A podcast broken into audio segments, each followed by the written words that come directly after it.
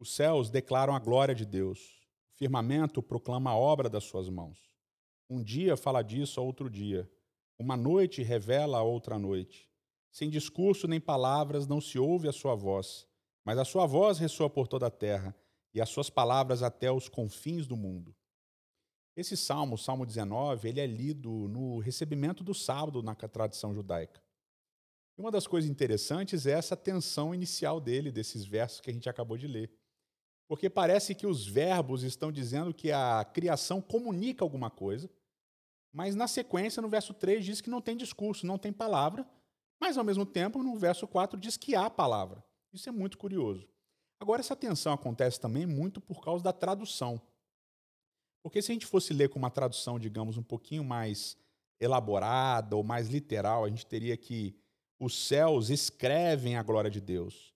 As obras de suas mãos são desenhadas pelo firmamento. Um dia é, respira a expressão a outro dia.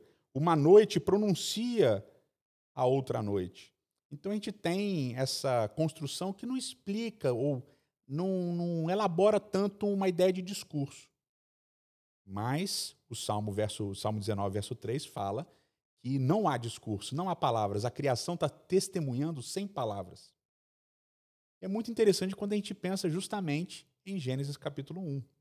Em Gênesis capítulo 1, a criação narrada ali, ela é guiada, ela é orientada a partir da expressão e disse Deus.